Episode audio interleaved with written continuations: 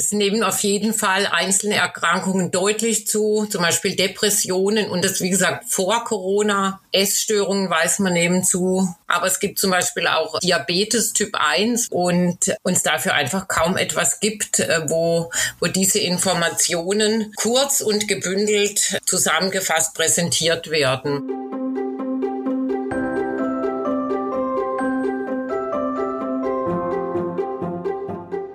Hallo allerseits zur mittlerweile elften Folge vom Mein Herz lacht Podcast, dem Podcast für Eltern, die Kinder mit Behinderungen oder einer chronischen oder seelischen Krankheit haben.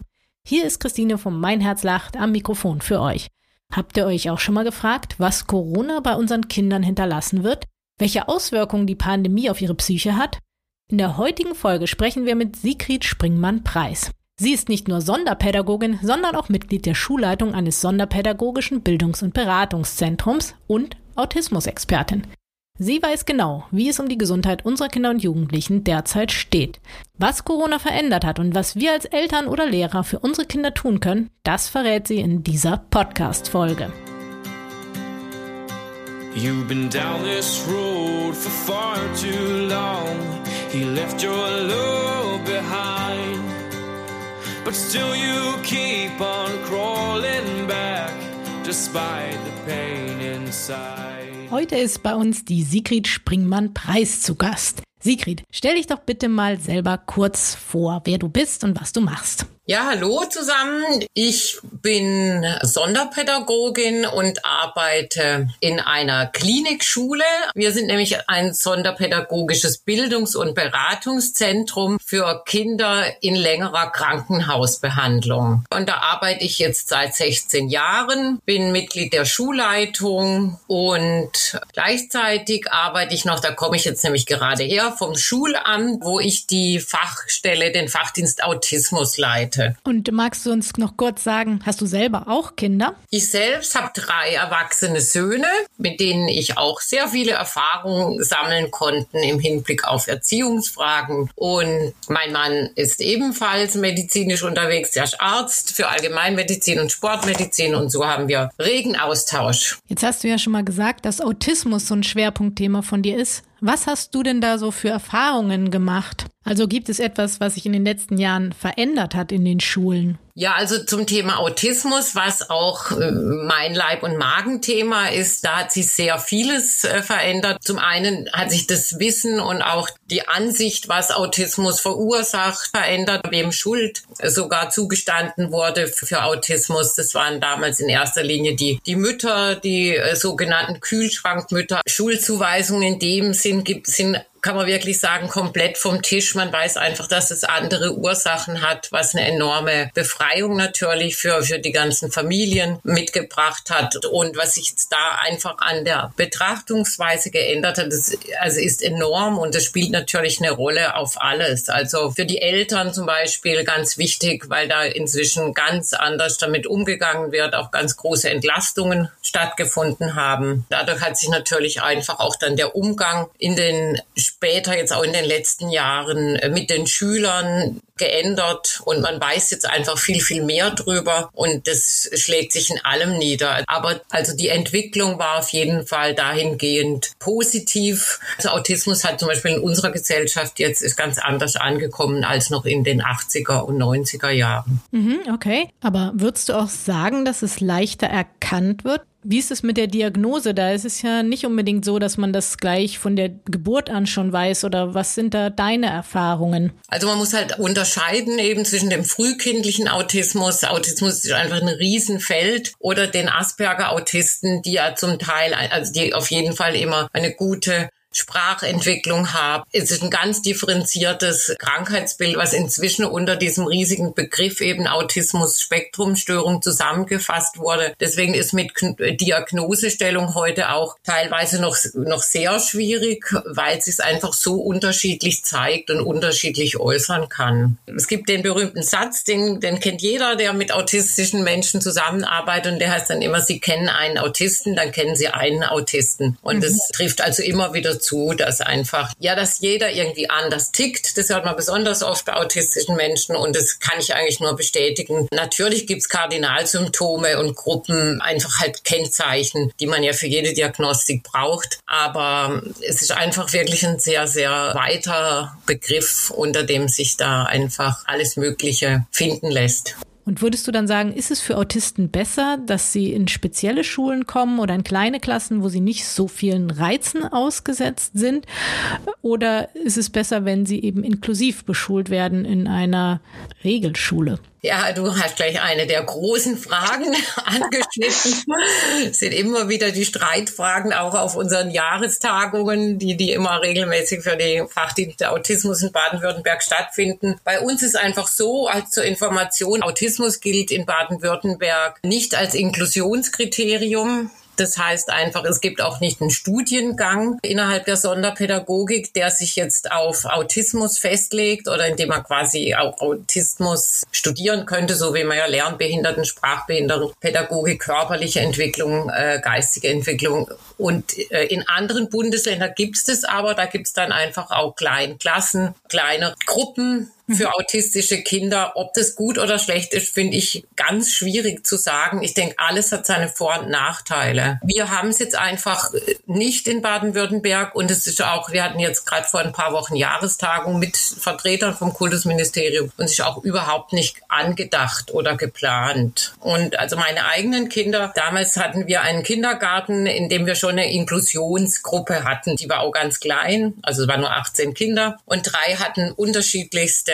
Einschränkungen. Und ich muss sagen, unsere Kinder hatten genauso viel davon oder profitierten vielleicht sogar noch mehr von den Kindern, die eben Einschränkungen hatten, als umgekehrt. Mhm. Und das denke ich, dass das, ja, dass man das eigentlich fast immer sagen kann. Deswegen dieses Separieren oder dieses Ausgrenzen jetzt wieder in Sonderklassen sehe ich nicht nur als Vorteil. Also ich glaube, wenn sich die Kinder gegenseitig äh, einfach auch anregen und voneinander lernen können, dann hat es schon Vorteile. Es ja. wäre natürlich enorm wichtig, dass wir wir personell besser ausgestattet werden an den Schulen. Und jetzt hast du ja, weil du auch das Stichwort gerade genannt hast, vor einiger Zeit schon ein Buch geschrieben, nämlich mit dem Titel Notsignale aus dem Klassenzimmer. Warum hast du dieses Buch geschrieben? Weil Notsignale klingt ja jetzt schon so, dass sich da was verändert hat oder was im Argen liegt. Und dann haben wir immer weniger Lehrer. Also was wolltest du mit diesem Buch erreichen? Ja, den zweiten Teil vom Titel müssten wir auch noch erwähnen. Der heißt ja. nämlich eben nicht nur Notsignale, sondern Hilfen und Lösungswege gemeinsam finden. Ja, das Buch, das, das war mir da einfach ein großes Anliegen, weil ich einfach durch die Beratungsarbeit und jetzt nicht nur für autistische Kinder, sondern ganz allgemein immer mehr äh, gemerkt habe, dass ein enormes Informationsbedürfnis sowohl bei Eltern, aber auch bei Lehrern, bei Lehrerkollegien besteht und uns dafür einfach kaum etwas gibt, äh, wo, wo diese Informationen kurz und gebündelt zusammengefasst präsentiert werden. Und ich erlebe halt über die Kinderklinik, in der ich ja arbeite, dass einfach Lehrer häufig einfach an der Grenze sind. Sie haben gerade auch in weiterführenden Schulen riesige Klassen bis zu 30 Schüler, manchmal sogar noch drüber und haben da halt nicht nur ein Kind jetzt mit einer Autismus-Spektrum-Störung, sondern gerade in älteren Schulklassen haben wir Kinder mit Depressionen, mit Suizidversuchen, Kinder mit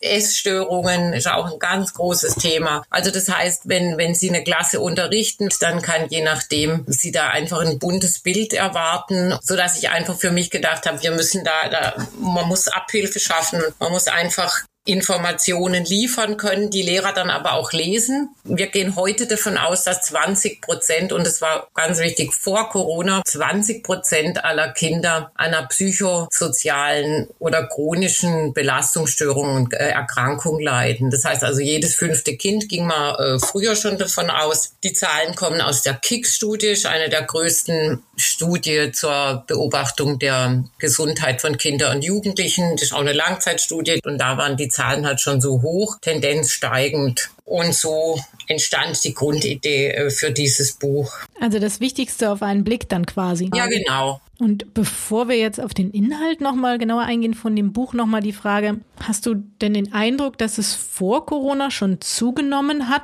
dass bestimmte Störungen auftreten? Also war das schon vorher bei uns in der Gesellschaft da? Und weißt du, warum das so ist? Es nehmen auf jeden Fall einzelne Erkrankungen deutlich zu, zum Beispiel Depressionen und das, wie gesagt, vor Corona, da gab es schon von der DAK eine große Umfrage, äh, wo das einfach schon mal deutlich macht. Essstörungen weiß man nebenzu alles hat sich jetzt unter Corona natürlich nochmal massiv verschärft. Aber es gibt zum Beispiel auch Diabetes Typ 1, wozu ich auch viel berate, weil ich auch viel mit chronischen Erkrankungen mache, direkt, also direkt in der Kinderklinik, nicht nur in der Kinder- und Jugendpsychiatrie. Und das hat sich auch seit ich jetzt dort arbeite vervierfacht, also an den Zahlen. Das wird alles auch durch die WHO bestätigt. Und das sind letztlich Sachen, da kann keiner dazu was sagen, wieso das jetzt zum Beispiel jetzt bei Diabetes so zunimmt. Bei den anderen Sachen Sachen kann man natürlich spekulieren. Ja, unsere ganze Umwelt von den ganzen Tendenzen her, meine, das, das weiß jeder selbst, der Kinder und Jugendliche hat, als die Umwelt, die in meiner Kindheit, die ich da noch vorfand, mhm. und die, die Umwelt, die selbst sogar noch meine Kinder, und die sind jetzt eben zwischen 20 und 30 erlebt haben, war schon noch eine andere, wie das, was in den letzten Jahren einfach unsere Kinder vorfinden oder angeboten wird. Und hast du den Eindruck, dass sowohl Eltern als auch Lehrer sich eigentlich viel besser auskennen möchten, aber eben gar nicht wissen, wo sie jetzt in kurzer Zeit fundierte Informationen herbekommen sollen? Also ist der Informationsbedarf auch gestiegen? Das sehe ich auch so oder kriege ich halt rückgemeldet aus meinen Beratungen. Es ist einfach so, wir sind ja alle nur medizinische Laien. Also das sage ich auch immer zu Eltern. Wenn jetzt sie erfahren, kommen zu uns in die Kinderklinik und kriegen halt die Diagnose, dass jetzt ihr Kind jetzt an Diabetes Typ 1 erkrankt ist. Ja, wenn man jetzt nicht zufällig aus dem medizinischen Beruf kommt oder in anderen Fällen dann halt aus dem psychologischen oder Umfeld, woher soll man dann plötzlich diese ganzen Informationen Informationen haben, nur weil man jetzt über Nacht entweder ein Kind oder auch einen Schüler in seiner Klasse hat, eine Schülerin und gleichzeitig äh, ja wird die, sagen wir so, die Zahl der Kinder, die immer mehr eben, was ich vorher schon sagte, in meinen Klassen sitzen mit den unterschiedlichsten Erkrankungen oder Störungsbildern, die erhöht sich. Deswegen ist da der, das Interesse sehr gestiegen oder hat deutlich zugenommen. Und in dem Buch, wer hat denn da jetzt alles mitgewirkt oder welche Themen können denn da Eltern oder auch Lehrer drin finden? das Buch, das war zuerst mal die Überlegung halt eben, welche äh, Krankheitsbilder nehme ich, was, äh, wen fragt man an. Und dann hatte ich mir jetzt einfach mal in erster Linie jetzt schon den Schwerpunkt auf psychosoziale Erkrankungserscheinungen, einfach die häufigsten, die wir auch in der Kinder- und Jugendpsychiatrie haben. Also es ist jetzt noch nichts über chronische Erkrankungen wie Diabetes oder die Autoimmunerkrankungen, die ja auch Allergien, nimmt ja alles enorm zu, sondern jetzt in diesem Buch sind vor allen Dingen Autismus, Anorexie, Depression, herausforderndes Verhalten, aber auch ADHS sind jetzt einfach wirklich so die, die bekanntesten teilweise diese Themen genommen, wo ich die Referenten kannte. Der Professor Resch zum Beispiel von Heidelberg, das ist wirklich, kann man sagen, die Koryphäe der Kinder- und Jugendpsychiatrie und, und er war eben gleich bereit. Er hat dann gemeinsam mit seiner Kollegin, der Frau Professor Möhler, wir haben über Depression, Suizidalität, aber auch über Pubertät und das ist gerade für Eltern interessant, also Pubertät und Adoleszenz im Vergleich zu, also was ist noch normal? Das fragt man sich ja ganz oft als Eltern, wenn jetzt die Pubertät beginnt Kind? Also ist das jetzt alles noch okay? Oder ist mein Kind, jetzt geht es jetzt schon in was Pathologisches, in was Krankhaftes? Und das ist ja zum Beispiel so ein Kapitel, wo man nicht sagen kann, oh, das beschreibt die und die Krankheit, sondern es ist einfach dieses ganze Phänomen, wo, wo beginnt irgendetwas aus dem Ruder zu laufen und wo ist einfach was noch auch wegen mir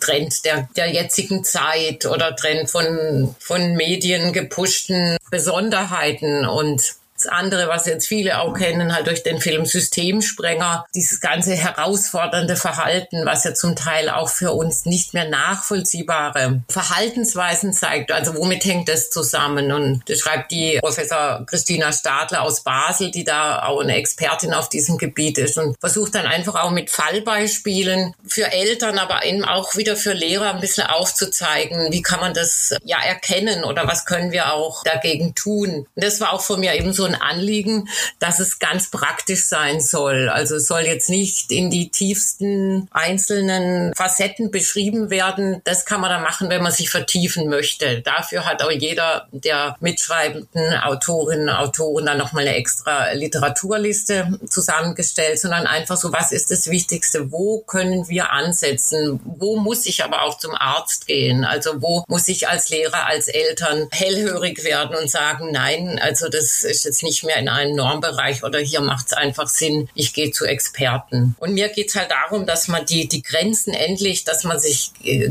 also sieht, wie viel man voneinander hat und wie viel der eine dem anderen aber auch weiterhelfen kann. Arzt, äh, dem kann es auch enorm weiterhelfen, wenn er mal was aus Sicht des Lehrers sieht oder hört. Und umgekehrt, wenn ein Psychologe dann uns noch äh, das wieder natürlich seine Anschauung dazu vermittelt, dann ähm, kann ganz vieles einfach neu, nochmal gedacht und neu verstanden werden. Das heißt, du plädierst doch dafür, dass man einfach noch mehr miteinander redet, noch mehr zusammenarbeitet und eben nicht, wie manche Eltern das ja auch sagen, ich möchte eigentlich gar nicht, dass meinem Kind jetzt ein Stempel aufgedrückt wird. Ich möchte ja, dass mein Kind unvoreingenommen betrachtet wird. Aber was denkst du da? Ist es hilfreicher, wenn man möglichst viele Informationen teilt, eben auch mit Lehrern? Oder kannst du auch verstehen, wenn jetzt Eltern sagen, ja, wir möchten eben nicht immer nur auf diese eine Sache reduziert werden oder unser Kind soll darauf nicht reduziert werden und deswegen sagen wir das eben nicht gleich von vornherein. Was denkst du denn dazu? Eine Erfahrung ist, dass Offenheit ist enorm wichtig. Also ich habe auch immer wieder Eltern eben, die das vielleicht so reagieren, wie du es beschrieben hast, die also sagen, also aber das soll keiner erfahren, also unser Kind ist ein besonderes Kind, aber wir wollen auf keinen Fall, dass das eben ein, das Etikett oder halt jetzt einfach, äh, dass die Diagnose Autismus bekannt wird. Und es ist in der Regel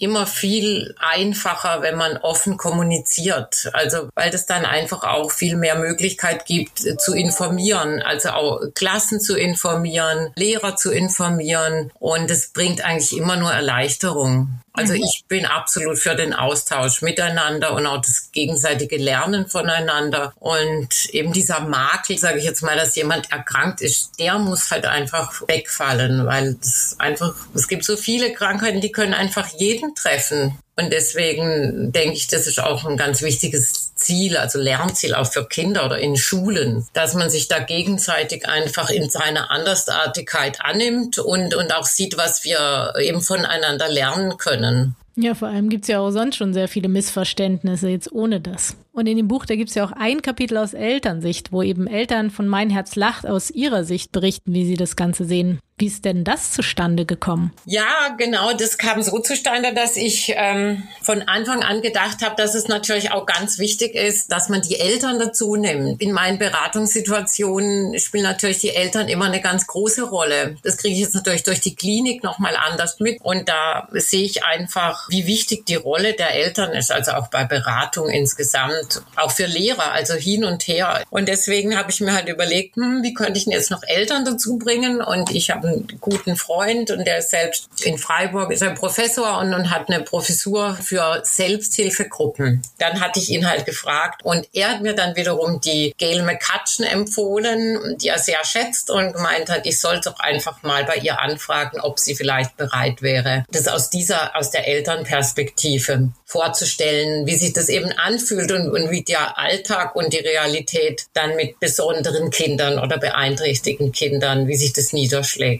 ob sie bereit wäre, darüber was zu schreiben. Und so kam es dann dazu und ich glaube, mhm. wir haben gleich über eine Stunde miteinander telefoniert und ja, sie war begeistert und hat gemeint, ja, das macht sie gern und so kam es dann zu dem Kapitel. Ja, ich glaube, in dem Kapitel merkt man auch, dass manchmal eben doch noch das gegenseitige Verständnis fehlt.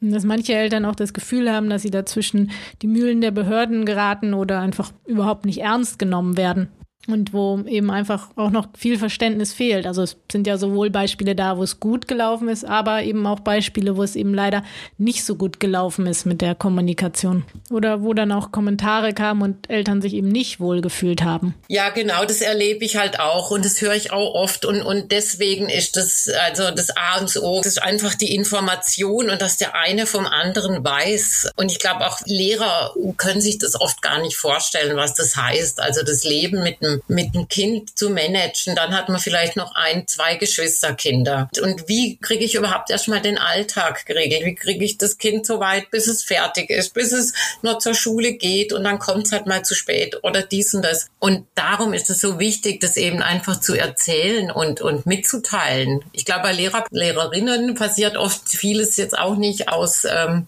sag ich mal, aus Bosheit oder mhm. ganz vieles einfach auch aus Unkenntnis. Und ja, dass man sich sich vielleicht gar keine Gedanken drüber gemacht hat. Und halt so aus diesem Alltagsrhythmus muss jetzt funktionieren und äh, heute habe ich jetzt meine Vorstellungen, der Unterricht muss jetzt heute so und so und so ablaufen. Und dann sind es natürlich oft Stolpersteine und das fordern natürlich Lehrer auch heraus und der eine kann halt besser damit umgehen und der andere schlechter. Aber wenn ich so, je mehr ich vom anderen weiß, egal jetzt in welche Richtung, umso besser äh, kann ich ihn verstehen und, und kann ihn dann einfach auch, ja, kann ihm dann halt auch Sachen nachsehen und, und ein anderes Verständnis entwickeln. Das heißt, wäre es gut, wenn man dann gleich am Anfang nochmal die Chance nutzt zu einem Gespräch mit dem Klassenlehrer oder der Klassenlehrerin, weil sonst ist es ja oft so, es fängt irgendwie an und man wird da so reingeworfen, also beide Seiten und dann gibt es gar nicht so viele Möglichkeiten für Gespräche.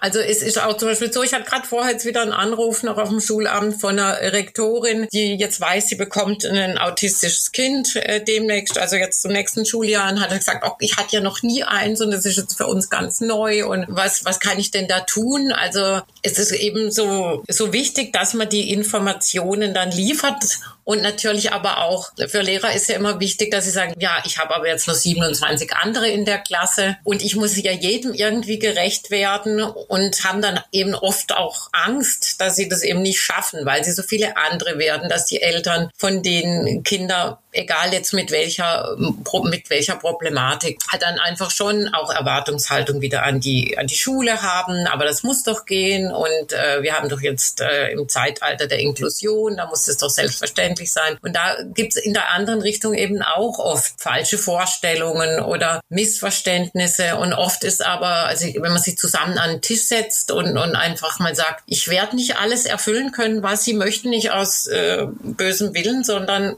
weil ich 26 andere Kinder, 26 andere Eltern habe, dann muss man einfach versuchen, dass man sich da austauscht und, und sich gemeinsam halt auf ein machbares Level vielleicht einfach verständigen kann. Das wird natürlich nicht immer klappen und es wird oft überzogene Erwartungen auf der einen Seite zu überzogene Erwartungen und, und Vorstellungen auf der anderen Seite geben, aber es geht nur übers Gespräch. Also es geht nur über einen gemeinsamen Austausch. Das heißt, ein Tipp könnte eben auch noch sein, dass man eben vor der Schule oder auch vor dem Kindergarten schon das Gespräch sucht und da vielleicht ein oder zwei Termine ausmacht, einfach um sich kennenzulernen, sich auszutauschen und dass sich eben beide Seiten darauf vorbereiten. Das ist also sehr sinnvoll. Das ist auch wirklich anzuraten, weil gerade wenn man das jetzt auch als Eltern ja schon weiß, also man weiß eben, das Kind wird in der und der Richtung, bringt jetzt einfach eine Problematik mit. Manchmal äh, passiert es ja wirklich tollerweise auch, dass das dann in der Gruppe gar nicht so schlimm wie befürchtet wird. Also dass sich da manche sogar abfedert, womit man im Vorhinein gar nicht gerechnet hätte. Aber also ich nach wie vor Offenheit ist für mich ganz wichtig. Und natürlich auch, dass jeder äh, sich auch ein Stück zurücknehmen kann. Also dass nicht jeder am anderen immer unterstellen möchte, ach, der kümmert sich doch nicht oder der möchte mein Kind eigentlich am liebsten loswerden. Und andersrum halt wieder von, von Schulseite, ja, sie haben ja Erwartungen, die sind ja komplett überzogen und so weiter. Und dass man halt mit offenen Karten spielt. Kannst du denn jetzt nochmal sagen, weil du ja jetzt so drin bist und ich glaube, das Thema interessiert einfach ganz viele, was die neuesten Erkenntnisse sind. Was hat Corona denn jetzt verändert? Ich habe ja vorher gesagt, man geht von 20 Prozent aller Kinder aus, die vorher schon gefährdet waren. Heute sagt man jetzt, es waren ja nur 20 Prozent, mhm. weil also in Hamburg das UKE Eppendorf, also die ist eine sehr bekannte große Klinik auch für Kinder- und Jugendpsychiatrie, die haben von Corona also schon recht früh angefangen, Untersuchungen und Umfragen zu starten im Auftrag von der Stadt Hamburg. Und da hat sich jetzt dahingehend entwickelt, dass man sagt, jedes dritte Kind ist betroffen. Mhm. Das heißt jetzt auch wieder nicht, dass jetzt alle Kinder, äh, die anderen nicht, also gut durch die Krise kommen. Man kann mal so Pi mal Daumen sagen, es gilt schon immer so diese Regel, ein Drittel kommt, wenn die Familienverhältnisse gut waren, wenn Platz war. Das sind ganz große Faktoren, wenn ein Garten da war, ein Balkon, einfach eine Umgebung, wo, wo mehr zuließ. Äh, dann kann man davon ausgehen, dass 30 Prozent eben grob der Kinder werden dieses Corona überstehen, ohne größeren Folgen. Bei 30 Prozent sagt man grob, die haben vielleicht noch etwas länger mit zu tun, haben das eine oder andere, was wirklich auch längere Zeit braucht, um zu bewältigen. Aber 30 Prozent geht man davon aus, äh, die einfach aus Familienverhältnissen kommen, die vorher schon schon schwierig waren. Die äh, ja Armut ist ein ganz, ganz großer Faktor natürlich. Armut, beengte Wohnverhältnisse, psychisch kranke Eltern, psychisch überlastete Eltern, dass sie einfach richtig jetzt und es richtig einfach Unterstützung benötigen. Was 40 Prozent aller Kinder, jetzt aber wirklich alle, haben wohl aufgehört, sich zu bewegen, was sich wiederum jetzt natürlich in den Essstörungen niederschlägt. Also die Krankheiten, die am meisten zugenommen haben unter Corona, waren natürlich Depressionen, Angststörungen, Zwänge und eben Essstörungen, egal ob jetzt Adipositas, also dass das Essen in die eine Richtung mhm. ausgeartet hat, aber auch viele äh, Magersucht darauf reagiert haben. Was können wir denn als Eltern oder auch Lehrer jetzt tun? Also einfach noch genauer hinschauen und Hilfsangebote nutzen oder was wäre so dein Tipp? Ja, also äh, was überall genannt wird, bei allem steht eben zuhören und ernst nehmen. Es, mhm. es, ist ja jetzt leicht so, hört man jetzt auch schon wieder ganz oft. Also zuerst dieses Jahr, jetzt müssen eben, jetzt sind die Kinder und Jugendlichen dran, die haben jetzt ja alle so brav mitgeholfen, dass die Alten und die Kranken, dass die Corona jetzt gut überstanden haben. Aber jetzt sind sie dran. Jetzt habe ich neulich schon wieder durchgelesen.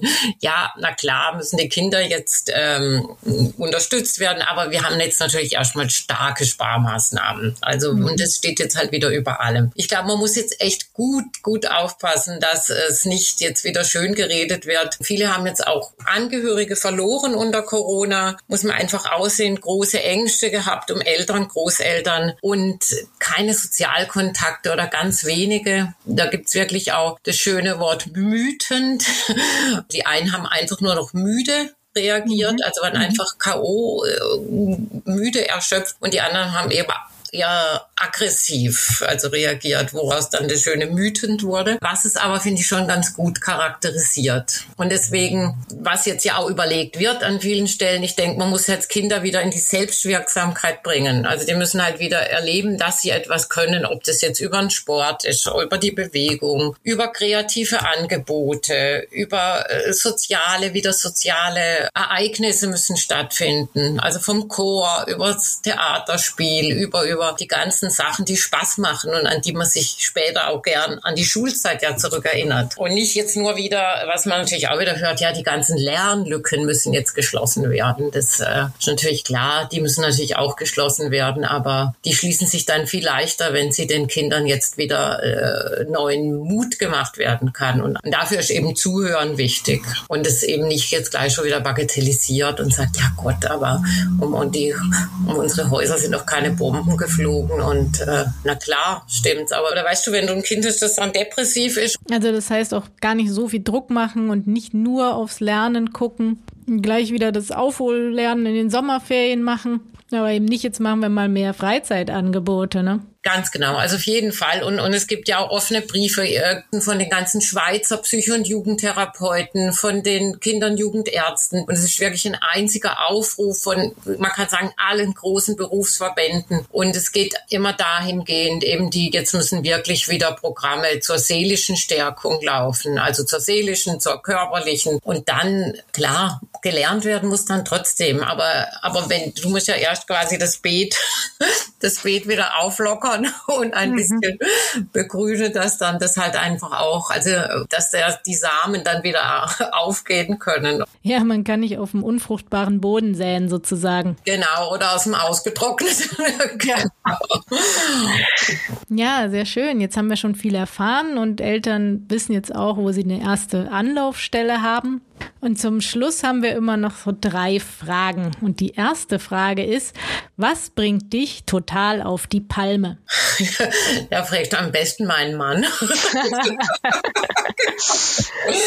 ja, also das können dann manche natürlich Kleinigkeiten sein, wenn einem jemand die Vorfahrt nimmt. Mhm.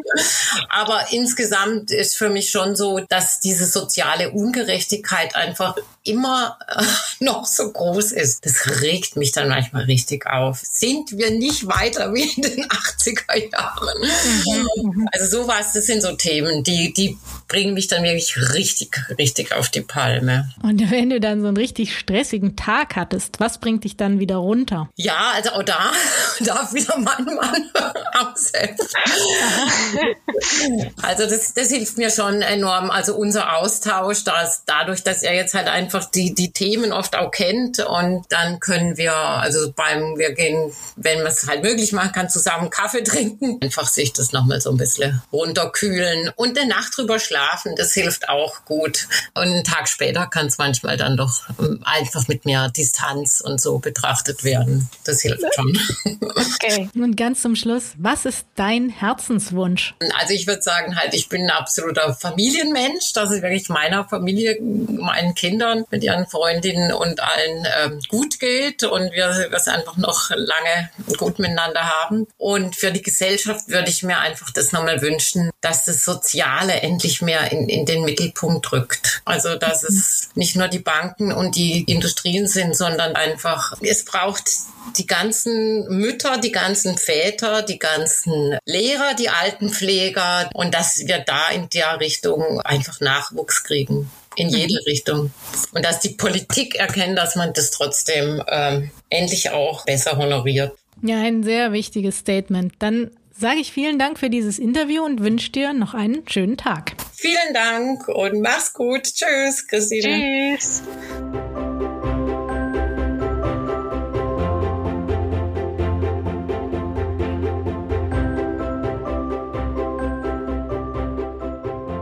Hoffentlich konntet ihr einiges aus diesem Interview mitnehmen. Wir haben in den Shownotes noch einmal die wichtigsten Links für euch zusammengestellt, denn oft ist es schwer im Netz die richtigen Informationen zu finden. Wenn ihr mal nicht weiter wisst, dann fragt doch in unserer Elterncommunity nach. Dort gibt es wahrscheinlich jemand, der den Weg schon gegangen ist und Tipps aus erster Hand für euch hat. In unsere Community kommt ihr übrigens, indem ihr Mitglied bei Mein Herz lacht e.V. werdet. Mehr Infos findet ihr unter www.meinherzlacht.de. Bis zum nächsten Mal, eure Christine.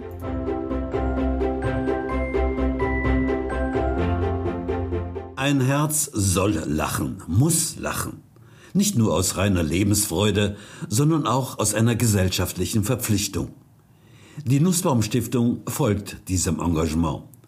Sie unterstützt diese Podcasts und wird mit Power und Leidenschaft dieses Projekt weiter fördern, indem wir dazu beitragen, dass die Initiative Mein Herz lacht über die Nussbaum Medien noch bekannter wird.